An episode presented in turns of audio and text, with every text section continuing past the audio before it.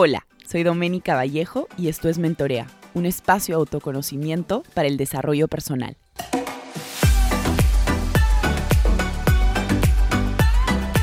Hola, ¿cómo están a todos? Este es el episodio 18 de Mentorea. Hoy estamos con un invitado súper especial, con Renato Salazar. Eh, el episodio de hoy titula Nutrición Consciente. De hecho, es un tema que a mí me, encanta. No siempre soy consciente de lo que como, pero en la mayoría de casos trato, trato de, que sea así. Eh, quería presentar a nuestro invitado de hoy. Estamos con Renato Salazar. Renato tiene 28 años, estudió marketing y luego se dio cuenta, después de, un tiempito de, practicar el marketing, de poner en práctica sus estudios, que no le llenaba del todo y es ahí cuando hace una certificación de fitness y nutrición, fitness nutrición y un máster en nutrición deportiva y entrenamiento. Ahora vamos a, vamos a pasar a que Renato nos cuente un poquito sobre, sobre sí mismo, pero antes sí quería conversarles sobre este tema de nutrición consciente, porque creo que es un tema que hoy en día está muchas veces eh, mal tomado, y, y lo digo por experiencia propia creo que la gente piensa que el nutrirse conscientemente es hacer dieta, es matarte de hambre, es hacer estas dietas de, no sé, eh, ayuno intermitente sin, sin realmente consultarlo con un especialista. Em, yo veo la nutrición consciente personalmente de una manera totalmente distinta a la cual la veía hace un par de años, ¿no? Hoy en día me nutro bajo el pilar de qué es lo que mi cuerpo me pide, eh, escucho mucho a mi cuerpo, no como en base a, la ansiedad o el estrés. En muchos casos sí se da, no, les quiero mentir, pero sí trato de comer alimentos que realmente me nutran, me nutran no solo para mi rendimiento deportivo, sino que también me hagan bien. Y de hecho, una de las cosas que, he dejado, y no es para todos, ojo, no hay que generalizar, es el gluten. De hecho, hace un par de, de, meses dejé el gluten, en verdad ya como seis o ocho, y a mí el dejar el gluten fue básicamente porque tenía una especie como de alergia al gluten y me di cuenta porque me dio mucho, mucho acné. Y a la hora de dejar el gluten me he sentido no solo bien a nivel como externo, no solo se me ha ido el acné, sino que también he sentido como menos inflamación. Y de hecho no es para todos dejar el gluten, hay que ir con un especialista. Hoy día también vamos a hablar un poco acerca de estos mitos de la nutrición pero es un tema que sí quería traer un especialista como Renato a, hablar de ello, porque Renato tiene un background muy interesante. Él ha sido deportista, estudiado nutrición y creo que hoy en día hay que realmente cuestionarnos si lo que estamos comiendo nos nutre únicamente nuestras emociones o es que tiene un contacto mucho más allá con cómo nos estamos sintiendo, qué es, qué es mejor para nuestro cuerpo. Hay que entender que todo el mundo es distinto y todo el mundo tiene necesidades diferentes también. Entonces, bienvenido Renato a Mentorea Podcast. Em, para comenzar, cuéntanos un poquito más sobre ti. Hola Dome, ¿qué tal? Eh, mil gracias por, por, tenerme aquí. Para mí es un gusto poder estar acá compartiendo con todos ustedes. Y sí, eh, en realidad creo que has descrito la nutrición consciente de una manera muy concreta y concisa. Eh, para hablar muy brevemente un poco más acerca de mí, como mencionaste, soy Renato Salazar, tengo 28 años. Empecé inicialmente mm, estudiando la carrera de marketing, la puse en práctica casi que hasta un año después de, haberme graduado, y me di cuenta que quería algo más, quería algo que, me llenara un poco más, eh, únicamente el, digamos, usar el marketing para llegar a tratar a un consumidor venderle un producto, terminaba de cierto punto quedándose un poco corto. Esto fue transcurriendo de la mano con un interés genuino mío por la nutrición. Yo, hay muchas personas que no saben, pero aproximadamente desde los 13, años, hasta los, te diría 18, 19, que genuinamente empezó mi proceso de cambio. Yo pesaba cerca de 108 kilos, tenía más de 30% de adiposidad, un índice de masa corporal con el cual hoy por hoy hubiera sido considerado eh, una persona con obesidad. Em, y tenía muy malos hábitos, pero siempre me gustó mucho hacer deporte, siempre me gustó mucho entrenar y eso fue lo que poco a poco llevó a que yo, digamos, entre, ingrese en este proceso de cambio, ¿no? Y la principal razón por la cual yo me comencé, comencé digamos, a, a, a adentrarme cada vez más en este tema de la nutrición, más que por un tema estético, fue porque realmente había pasado tanto tiempo sintiéndome de una cierta manera, sin energía, durmiendo muchas horas, comiendo netamente para satisfacer a mi paladar, no manteniendo ningún tipo de vínculo en general con mi tracto digestivo, no sabiendo interpretar lo que a veces me trataba de comunicar.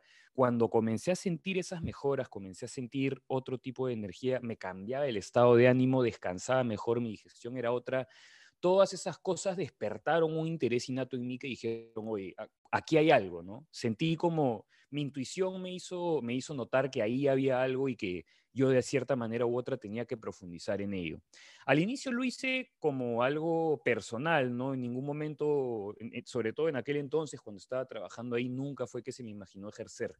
Em, pero después de esta primera certificación, esta llevó a una segunda, em, y ya con esta segunda, por ejemplo, comencé a trabajar con algunos amigos cercanos, estos amigos cercanos le pasaron la voz a familiares, y de la noche a la mañana estaba básicamente teniendo sí, dos trabajos, por así decirlo. Entonces dije, sabes que esto es lo mío, esto es algo que me llena, yo quiero trabajar con personas, quiero ayudarlas, quiero que logren tener el mismo cambio en cuanto a su calidad de vida, el mismo cambio que yo tuve. Quiero que pasen por la misma experiencia.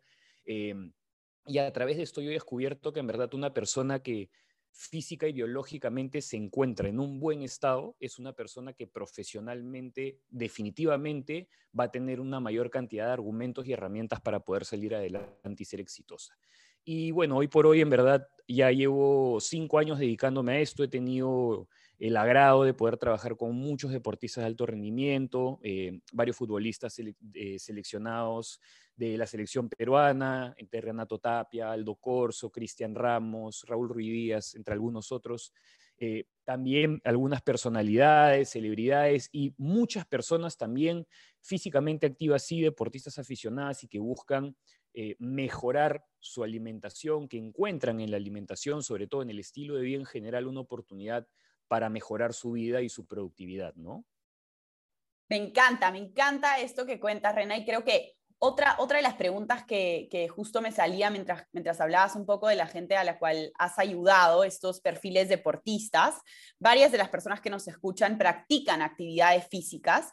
¿Cómo, qué ese tipo de perfiles, obviamente Renato Tapia, eh, Sergio Peña y estos que, que has trabajado, eh, con los cuales has trabajado, tienen obviamente necesidades totalmente distintas a alguien que hace deporte de manera regular y no, no pues se pasa, no sé, tres, cuatro, cinco horas al día haciendo deporte, pero en general, ¿cuáles son los efectos que tiene la nutrición sobre el rendimiento, así como a grandes rasgos?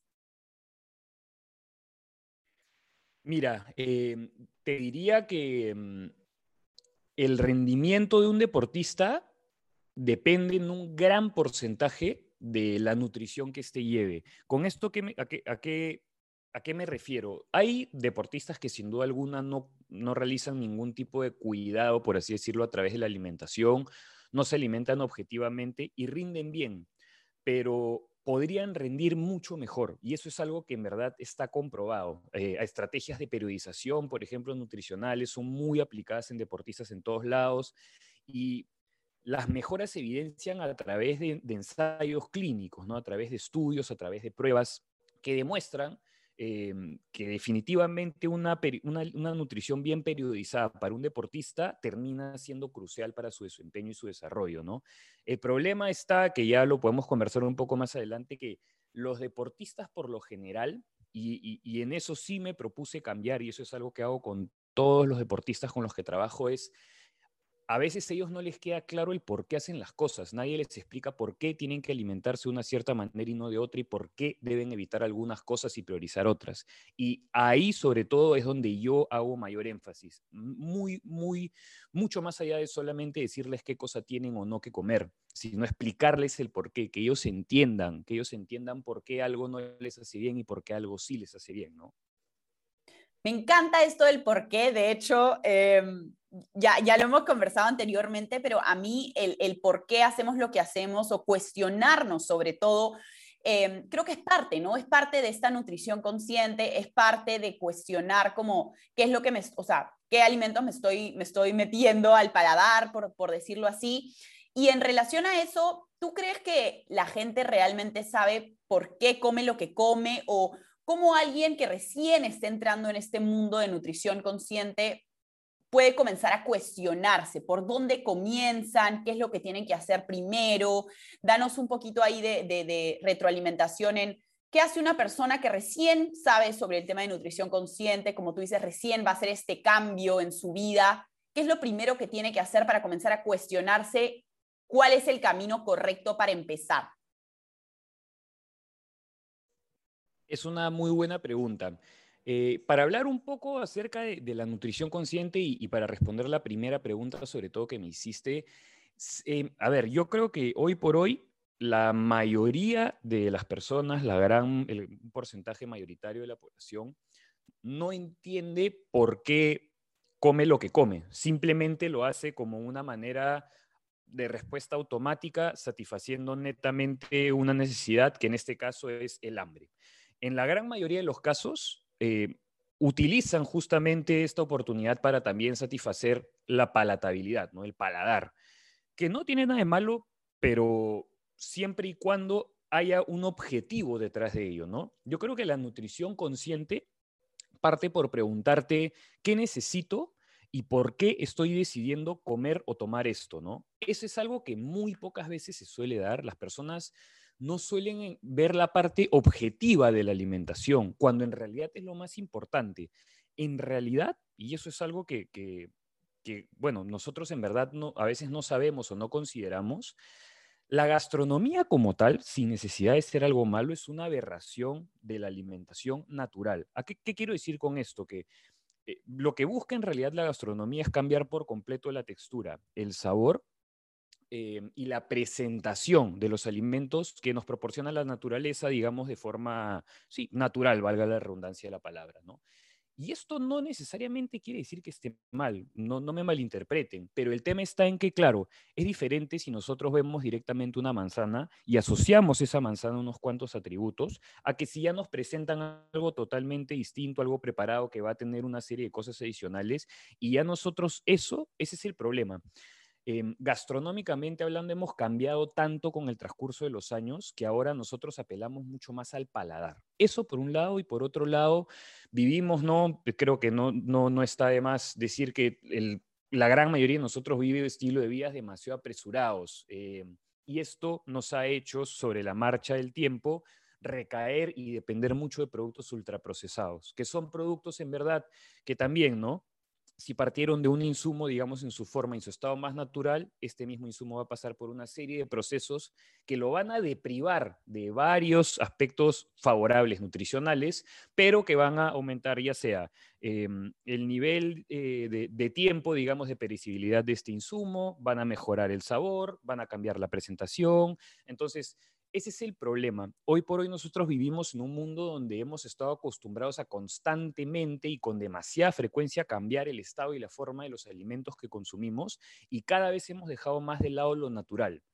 Porque definitivamente, ¿no? No siempre lo más natural es lo más práctico, pero sí es lo más importante. Y eso yo creo es, es muy importante tomar conciencia, sí, ¿no? A través de la nutrición consciente. Es preguntarte siempre primero, de ti hacia adentro, qué es lo que mi cuerpo necesita, qué es lo que mi estómago, qué es lo que mi cuerpo me está tratando de transmitir y del cuerpo hacia afuera, cada vez que nos encontramos con una oportunidad de tomar o comer algo diferente, ¿debo comer esto? ¿Por qué lo estoy haciendo? ¿Y qué está representando esto para mí? Esas tres preguntas yo creo que son claves y son preguntas en verdad que sí, yo me he hecho durante mucho tiempo con cada comida que he realizado eh, y por supuesto, hasta inclusive cuando realizo una comida, vamos a poner entre comillas, una comida libre, algo que no, no, no soldría ser parte de, de, mi alimentación, digamos, semanal, cuando me quiero dar alguna libertad, lo hago a plena conciencia que lo estoy haciendo y sé por qué lo estoy haciendo. Eso, sobre todo, yo creo es lo más importante.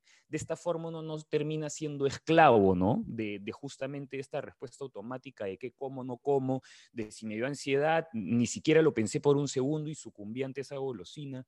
Es un proceso mucho más pensante y mucho más reflexivo, ¿no? Me encanta esto de, estas preguntas que, mencionas porque justamente a raíz de, estas preguntas es que yo también comienzo a tener, como tú decías, un poco más de, cuestionamiento, ¿no? Y bueno, valga la redundancia de nuevo, mucho más conciencia de qué es lo que estaba alimentándome. De hecho, creo que a mayor conciencia, más salen estas preguntas de cuestionamiento. Te, cuento una experiencia súper chiquita. O sea, cuando yo dejé el gluten, comencé a, hacer como es una especie de, mm, a ver, ¿cómo lo, cómo lo pongo en, en, palabras un poco más sencillas? Pero una especie como de autoanálisis, digámoslo así, de cómo me sentía los días que comía un poquito de gluten, y cómo me sentía los días que no comía nada de gluten. Y, te, soy sincera, o sea, las noches que a veces me metía una pasta porque al día siguiente tenía que, correr largo, o, me metía una buena pizza porque me provocaba así em, algo, algo así rico y engrasoso, em, al día siguiente me sentía con la barriga súper como inflamada. Obviamente es porque a mí soy un poco intolerante al gluten, de hecho no me he hecho la prueba, pero físicamente no me sentía bien, incluso en el trabajo como no me podía concentrar del dolor de barriga que tenía eh, y también a nivel de piel se veía, ¿no? Me comenzaban a salir como granitos, eh, mi piel se irritaba. Entonces, creo que cuando comienzas a tener esta conciencia de la que tú hablas, estas preguntas, este cuestionamiento, es que tú haces como un paso, hacia, un paso hacia atrás y comienzas no a trabajar en modo piloto automático a la hora de alimentarte, sino realmente hacer una pausa y decir, a ver, esto, me, esto lo estoy comiendo porque tengo ansiedad, porque simplemente lo tengo al frente o porque es algo que me va a dar algún tipo de beneficio para mi necesidad, ¿no? Que es un poco em, lo que creo que hay que enfocarnos, que va de la mano con la siguiente pregunta que te quería hacer, que es, un poco hablamos de, los tipos de, alimentos y mucho me han preguntado a mí en, mi Instagram, como cuando pongo algunas fotos de, de lo que como, ¿Tú qué opinas, Renato, de estas dietas eh, de ayuno, keto, vegano, vegetarianos? O sea, ¿Cómo, ¿Cómo, las personas se pueden dejar llevar por estas dietas o de qué depende? O sea, yo personalmente tengo una mirada que esto lo tienes que ver con un especialista. De hecho, yo llevé em, una dieta el año pasado con una nutricionista vegana que me dijo eh, que me podía funcionar bastante bien el ayuno intermitente para, lo, para todos los alimentos que estaba llevando. Y la verdad que a mí me funcionó muy bien, ¿ya? Pero yo tengo experiencias de otras amigas que por moda lo han hecho y han terminado muy mal. Entonces, ¿Tú qué opinas de estas dietas? ¿En qué caso las recomiendas? Em, para, instruir un poco a las personas que nos están escuchando, porque creo que hoy en día todo el tema de las dietas keto, ayuno intermitente, vegano, vegetariano, em, es algo que la gente lo hace y creo que sin mucha información detrás. Sí, Dome, totalmente de acuerdo. Em, hay varias cosas, ¿no? Primero está el hecho de que la nutrición como tal, yo creo que recientemente, en los últimos años, se ha vuelto hasta cierto punto una moda, ¿no? Antes era una ciencia, no quiero decir olvidada, pero, era, o sea, la educación nutricional que se tenía en general era muy poca. Yo creo que eso sí ha sido definitivamente algo positivo de las redes sociales. Ojo, positivo me refiero a cómo han logrado hacer que la nutrición y el estilo de vida saludable, el estilo de vida activo, el entrenamiento se convierta en una tendencia a nivel mundial. El problema está en que muchas de las personas que han empezado a difundir estas tendencias y las cuales se han ido sumando sobre la marcha no han sido especialistas. Entonces, ¿qué sucede? Em, y, te lo cuento también como una experiencia personal, ¿no? Yo cuando recién empecé también a, a estudiar esto, yo me imaginé pues que era netamente un tema de cálculo numérico, conteo calórico. Es biología y es muy, muy complicado. O sea, a mí pasar de, una ciencia, digamos, em, administrativa a pasar a una ciencia humana me costó. Tuve que estudiar muchísimo. Hasta el día de hoy, en verdad, la nutrición es una ciencia que se actualiza muy constantemente. Ah, por ejemplo, la, habían... Em, hay ciertas premisas de hace un año y medio, sin ir muy lejos, que hoy por hoy ya, por ejemplo, se saben que no son verdaderas. Entonces, de un estudio a otro, de un ensayo al otro, las cosas cambian y uno tiene que estar constantemente actualizado. ¿Qué pasa? En el transcurso de este tiempo también, como tú dices, comenzaron a salir una serie de dietas, por así llamarlo, ¿no? Como por ejemplo la dieta keto, la dieta paleo, el propio veganismo, bueno, que es en realidad un, parte de un idealismo ¿no? Eh, de vida, eso inclusive engloba aspectos mucho más grandes que únicamente lo que la persona come, tiene que ver también con lo que la persona viste, eh, hasta los muebles que tiene en casa, si usa algún producto derivado animal cosmético o no, es algo mucho más grande. Pero eh, es verdad que comenzaron a salir todas estas corrientes, digamos, alimenticias con mucha fuerza. ¿Y qué pasó? Que por lo mismo que es una moda y una tendencia, yo creo que las personas buscaron colocarse etiquetas.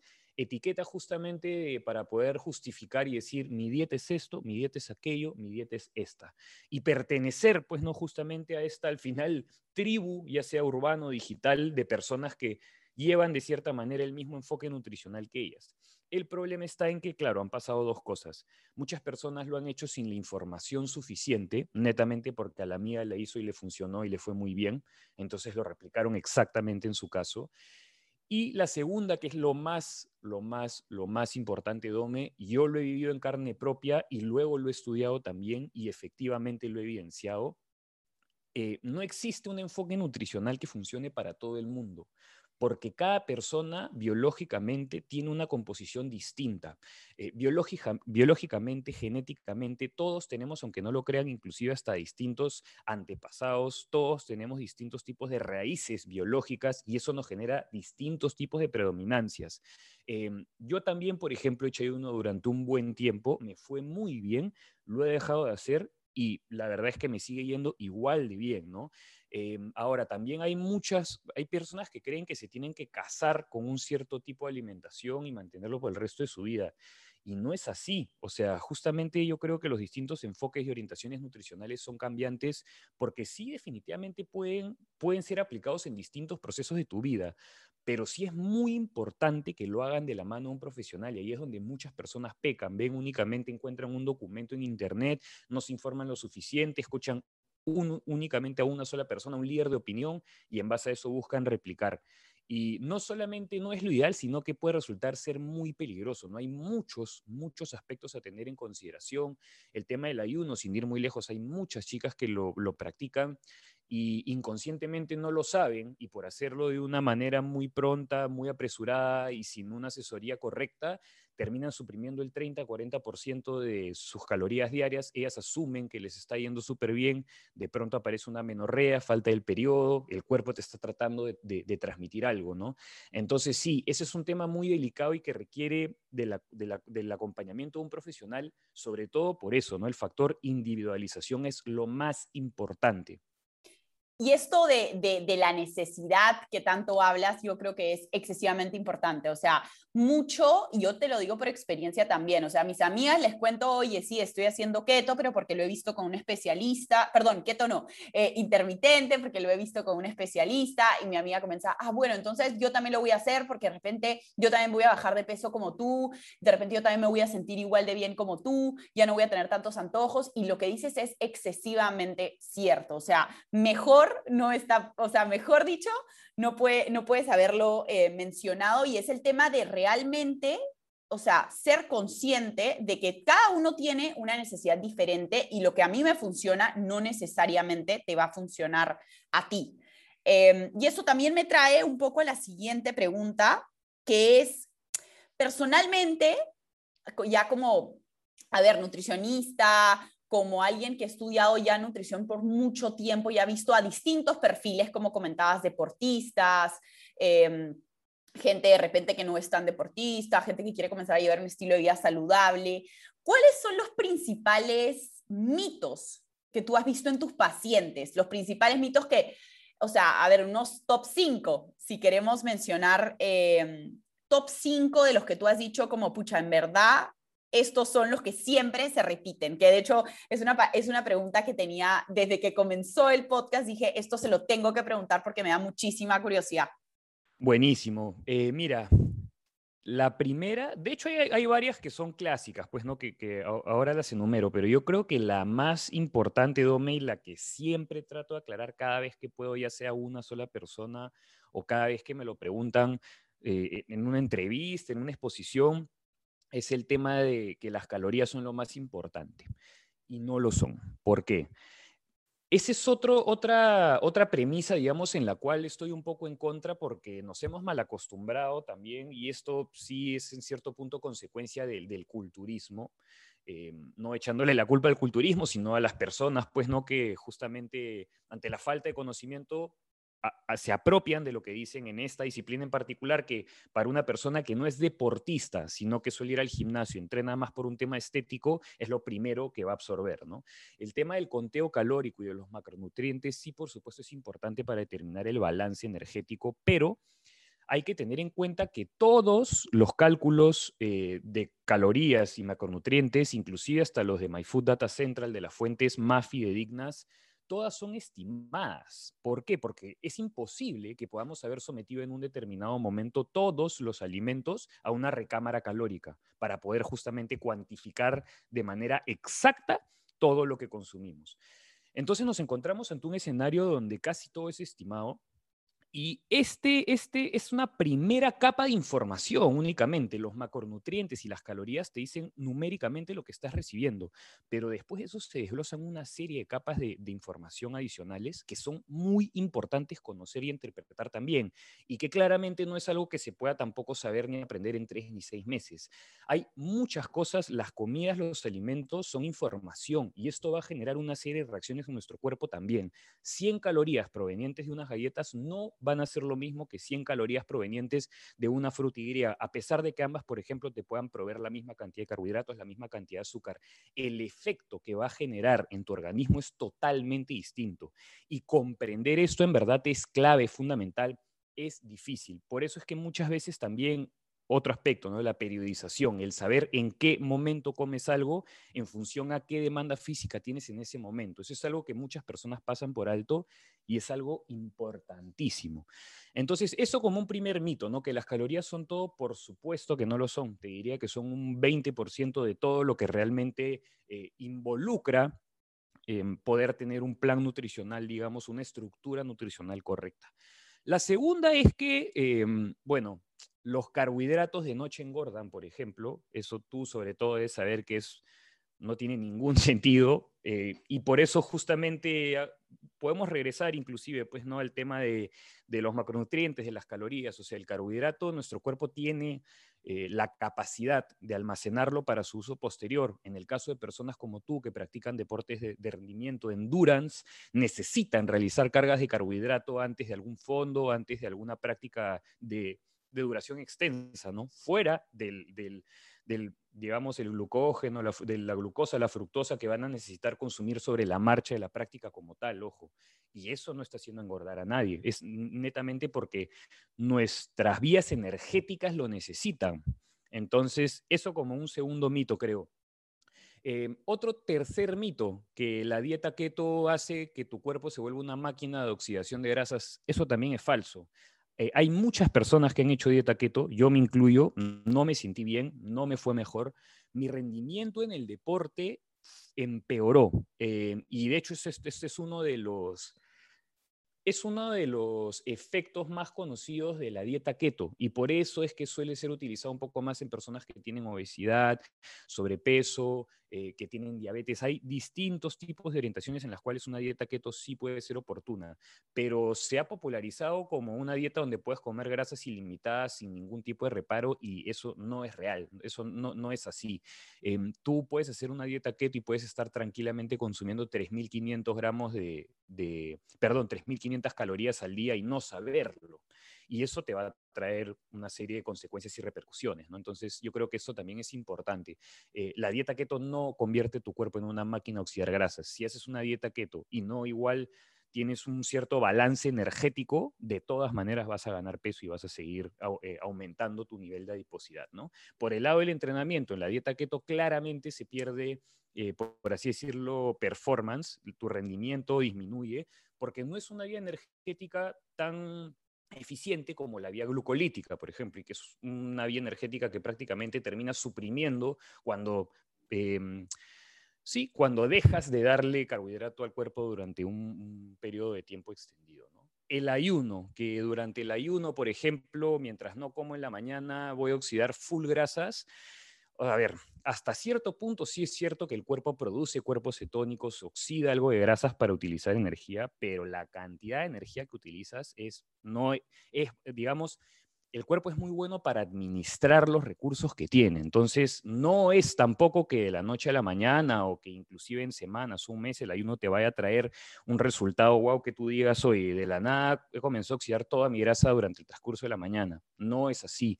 Igual como la dieta keto va a depender también del balance energético, ¿no? Si solamente ayunas, no te mueves y te quedas básicamente en casa y en las comidas, las oportunidades que tienes para alimentarte, no las, digamos, eh, utilizas de la manera más correcta posible, porque ojo que ese también es un peligro percibido del ayuno, ¿no?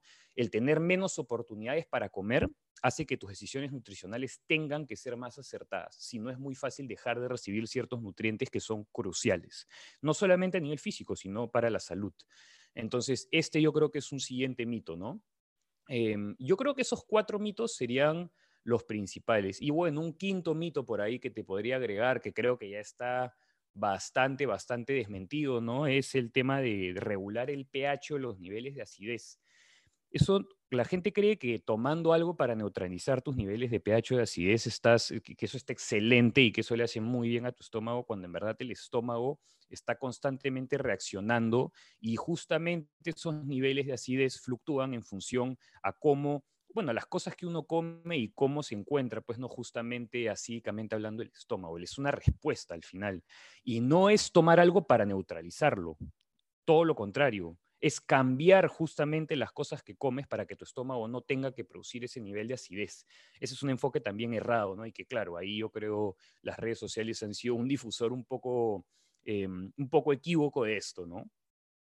100%. Y justo esta, este último mito del cual hablas, em, sabes que, voy a ver, dos, dos cosas que me han resonado mucho ahorita, el tema de las calorías. Creo que es demasiado popular el decir, ya, me como una manzana, me voy a inventar, ¿eh? no tengo idea. Me, como una manzana que tiene 60 calorías o me como dos bubalús que tienen 60 calorías, ¿no? Y me voy por los bubalús y no por la manzana. Y como tú dices, es totalmente distinto el valor nutricional que tienen 60 calorías de una manzana y 60 calorías de un bubalú, que es un chicle aquí en Perú para las personas que no, que no sepan, pero 100%, eso resuena mucho conmigo, yo también era antes así. Y lo otro, eh, Renato, que es mucho esto que acabas de decir en relación al tema del pH, que era eh, las últimas dos preguntas, una de ellas está muy relacionada con lo que acabas de decir. ¿Tú crees que el tema de pH, y si no es así, corrígeme, está Em, tiene alguna relación con los antojos que puede tener una persona, que de hecho la pregunta era, ¿cómo hacemos para dejar de tener estos antojos como tan, tan fuertes? O sea, tiene que ver con el pH, tiene que ver con, con nutrientes, con qué tiene que ver los antojos, cómo podemos hacer para controlar un poco mejor los antojos, que yo creo personalmente que están 100% relacionados con, la, con lo otro que estás comiendo. Sí, es una muy buena pregunta, Dome. Em, y de hecho es una pregunta muy frecuente también. El tema de los antojos, yo creo que más que deberse a, a un cierto nivel de, acidez o de pH, yo creo que se puede ver a dos otras cosas. Número uno, el nivel de saciedad em, que te generan los alimentos que comes durante el día. Y número dos, tus niveles de azúcar en sangre. Cuando una persona tiene algún tipo de em, desbalance en cuanto a la glucosa basal, a la insulina basal, que son la glucosa y la insulina en ayunas, eh, que pasa mucho, pasa mucho, es muy frecuente en chicas, sobre todo que tienen algún tipo, em, sí, que pueden tener algún tipo de desbalance hormonal. La insulina suele también eh, variar de la mano con esto, ¿no? Entonces, en varios de estos casos, la ansiedad yo creo que es un trigger de esto, ¿no? Al final es el cuerpo si nosotros, por ejemplo, empezamos el día y consumimos una fuente de alimento muy azucarada, que ojo, con muy azucarada no, tiene que ser unos cereales, puede ser un jugo de frutas, dependiendo de la cantidad de frutas que tú le metas, termina siendo una fuente azucarada y eso es algo que también a veces la gente pasa por alto, ¿no? Eh, eso te va a generar una respuesta de insulina, una respuesta de insulina súper alta y de hecho tú vas a sentir energía pero si la respuesta a ese pico de insulina va a ser sentarte a trabajar por tres horas, definitivamente tu cuerpo no lo va a regular de manera correcta, vas a sentir una caída justamente en, el eje de producción de esa hormona. Y lo que el cuerpo te va a pedir después es justamente eso. El cuerpo va a buscar de, de, cierta forma decirte, oye, yo quiero volver a tener la energía que tenías unas horas. Y te va a transmitir una necesidad de comer alguna fuente de carbohidratos simple, algún algún tipo de azúcar em, súper, súper, súper fuerte, ¿no? Entonces, eso es lo que sucede. Esto se le llama la montaña rusa, básicamente, de, la insulina. Yo a veces también en varios exposiciones que he tenido a empresas, eh, más del sector corporativo, yo les he dicho, pues no es el síndrome de la oficina, salgo apurado al trabajo, me tomo un jugo súper grande y a las dos horas estoy que me quedo dormido encima del escritorio. Eso es muy común. Eh, entonces, claro, eso es lo que sobre la marcha hace que inconscientemente uno, por ejemplo, genere cierta dependencia a estos dulces, que al final eso es lo que hace el azúcar, ¿no? No solamente es adictivo para nuestro cerebro, porque literalmente el azúcar como tal es de las sustancias más adictivas que existen sobre la faz de la Tierra, sino que es esto, ¿no? Es este eje de producción de insulina que está desregulado constantemente. Diferente si uno hace un desayuno, por ejemplo, yo qué sé, una avena, por ejemplo, integral, un pan de centeno, cambiando el tipo de carbohidrato, la administración, digamos, de la insulina sobre la marcha de las horas va a ser completamente distinta. Y justamente ahí es donde estos antojos se terminan mitigando, ¿no? En el caso de las mujeres, por ejemplo, cuando están cerca del periodo, esta es una de las razones por las cuales sucede, ¿no? Ahí también, obviamente, tanto el eje de producción de insulina como los niveles de glucosa en sangre suelen a veces, dependiendo de la, de la persona, variar, ¿no? Y a esto en gran parte se debe, pues, ¿no? Esas grandes, eh, esos grandes antojos que suelen tener durante estos días que suelen ser un poco más complicados siempre, ¿no? Durante el mes. Claro, sí, eso en verdad yo lo asocio demasiado. O sea, cuando me va a venir el, el, periodo, estoy como, pucha, queriéndome comer todos los chocolates sabios y por haber. Y después me siento mal. Como tú dices, esos niveles de azúcar, o sea, ¿sabes qué? Que me hace acordar mucho lo que estás diciendo con mi época de, de la universidad, donde agarraba y decía, ya, para tener energía me voy a comprar una pizza con mis amigas, la vamos a poner al medio, vamos a comer y vamos a tener demasiada energía. Sí, claro, por una hora, hora y media y después, o sea, nos quedamos dormidas. ¿No? Y muchas veces la gente piensa así, que cuando te comes una chanchada es porque vas a tener energía y porque te tienes que quedar eh, despierto mucho tiempo, cuando en realidad es lo opuesto, o sea, a más como comida no, no tan saludable, no tan sana, eh, ¿no? con altos niveles, como tú dices, de azúcar, va a venir este bajón y olvídate, entonces es el efecto opuesto y yo lo sentido al 100% ahí. Ok, bueno, Renato, la última pregunta antes de ya pasar a la reflexión final que se le hago a todas las personas que invito a, a Podcast es, Cuéntanos un poquito más sobre tus cursos. De hecho, estuve revisando tu página y me parecieron súper, súper interesantes. Cuéntales un poco al público de qué tienen, de qué tienen, o sea, de qué son tus cursos, dónde los pueden encontrar, cómo te pueden encontrar a ti también para que les den una leída, porque he visto varios que me han parecido súper interesantes. Monstruo, Dome. Mira, en verdad, los cursos, eh, a ver, nacen como una respuesta justamente a lo que hemos conversado hoy día, ¿no? A la cantidad de falsa información eh, y a la falta también, a ver, no quiero decir la falta de, capacidad de análisis, capacidad de análisis todos tenemos. Lo que pasa es que por lo mismo de que esto es una ciencia, a veces entender la literatura no es fácil, porque tienen otro tipo de estructura, inclusive los ensayos, los estudios. No es como leer un, artículo, una revista.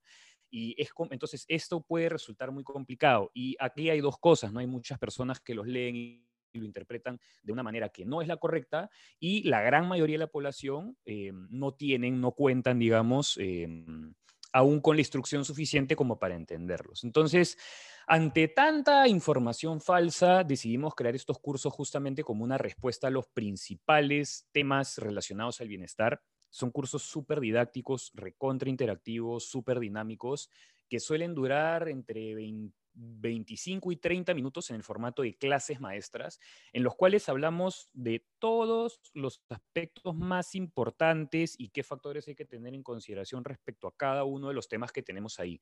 Tenemos sistema inmunitario parte 1, sistema inmunitario parte 2, ayuno intermitente, introducción a la suplementación, em, y me parece que tenemos uno o dos, estamos también por lanzar uno nuevo acerca de recomposición corporal en mujeres, pero nacen justamente bajo esta premisa y con esta idea, ¿no? Em, resolver justamente las dudas que las personas puedan tener, pero a través de un contenido básicamente ya digerido, colocado hasta un cierto punto como un embudo, ¿no? Eh, la información concreta que la persona necesita. Em, y bueno, claramente todo respaldado por ciencia, ¿no? Ahí no hay, no hay, ningún, no hay muchas opiniones personales, es más que nada una recopilación de la data y transmitida de una manera mucho más digerible. Me pueden encontrar a mí como Salazar Coaching en Instagram, la web donde pueden encontrar eh, todos estos cursos. Tenemos un blog también donde hablamos acerca de temas relevantes e importantes en cuanto a, todo el mundo del bienestar en general es www.szrcoaching.com, todo junto. Lo máximo, bueno, ahí, verás en tu, próximo, en tu próximo carrito que apenas termine mi curso de, de, hábitos que estoy llevando, me voy a meter a uno de tus cursos de todas maneras porque creo que tengo que seguir instruyéndome en nutrición, tengo que seguir mejorando mis conocimientos de nutrición porque parte también de las sesiones uno a uno que tengo, me encanta poder aconsejar en base a información y no simplemente en base a experiencia únicamente. Entonces, bueno, Renato, muchas gracias por haber estado acá. Eh, como te comenté, nosotros, eh, bueno, en Mentoría Podcast siempre termino con tres, tres, este, tres mayores aprendizajes que has tenido en tu vida, los aprendizajes así que más te han marcado. Es una pregunta que se la hago a todo el mundo y de hecho ya la mayoría de oyentes conocen mis aprendizajes, entonces en este episodio no los voy a repetir, pero cuéntanos ya para cerrar, ¿qué tres aprendizajes has tenido en tu vida que te han marcado? Y puede ser de nutrición o puede ser en general. Buenísimo, Dome. Em, a ver, el primero yo creo que sí tiene que ver con nutrición y es el hecho de que sí, yo creo firmemente en que cada uno es su propio maestro, pero también creo que nadie nace siendo maestro. Para ser un maestro uno tiene que pasar por mucho aprendizaje y una vez que consigue todo ese aprendizaje puede realmente interpretar al 100%, nunca del 100%, ¿no? Pero en una buena medida lo que su cuerpo está tratando de transmitirle, ¿no?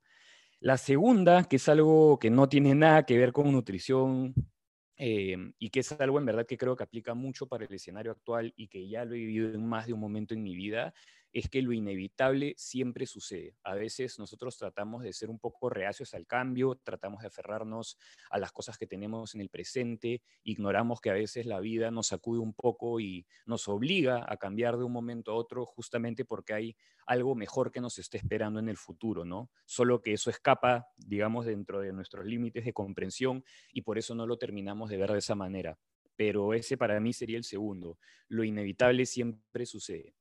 Y bueno, lo tercero, em, que aunque no lo creas puede sonar hasta un poco macabro, es algo que sobre lo que yo hablo siempre cada vez que reflexiono en mis redes sociales y es algo que tengo presente todos los días de mi vida, es que tarde o temprano va a llegar nuestro día y nos vamos a ir y nunca sabemos cuándo va a ser, ¿no? Em, es parte, tiene que ver también, creo, con, con, el consejo anterior, pero esto va un poco más en función a apreciar más la vida, ¿no? Hay personas que a veces pasan los días esperando a que llegue un determinado momento, se resuelva una determinada situación para recién implementar algún tipo de cambio, para recién buscar...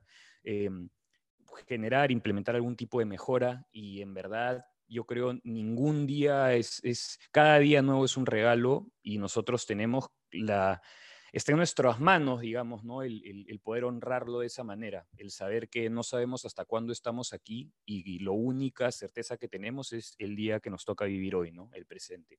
Lo máximo, Renato, me encanta y me encanta y estoy totalmente, totalmente de acuerdo contigo aquí en, en, esta última. Yo creo que yo soy de las personas que vivo día a día y así como tú dices suena un poco extraño, pero vivo mi día a día como si fuera el último y, y siempre al finalizar el día hago como esta reflexión de qué siento que me faltó en el día como para, no sé, o, o, o qué, qué, hubiera hecho diferente y casi siempre eh, espero llegar a un punto en el que en verdad no cambiaría nada porque vivo mi día a día bajo la premisa de que algún día me voy a ir y nunca sabemos cuándo y tenemos que vivir el día a día como, como si fuera el último. Entonces, amar, amar lo que hacemos, eh, cómo lo hacemos y sobre todo, creo que tú y yo tenemos algo en común, que es el impactar sobre las personas de, de una u otra manera. Entonces, nada, muchas gracias Renato por estar aquí hoy día en Mentorea Podcast. Para los que no escucharon o no estuvieron tan atentos, Renato está en Instagram como Salazar Coaching para que revisen su página. Es una página que tiene muchísima información. Él comparte sobre su estilo de vida.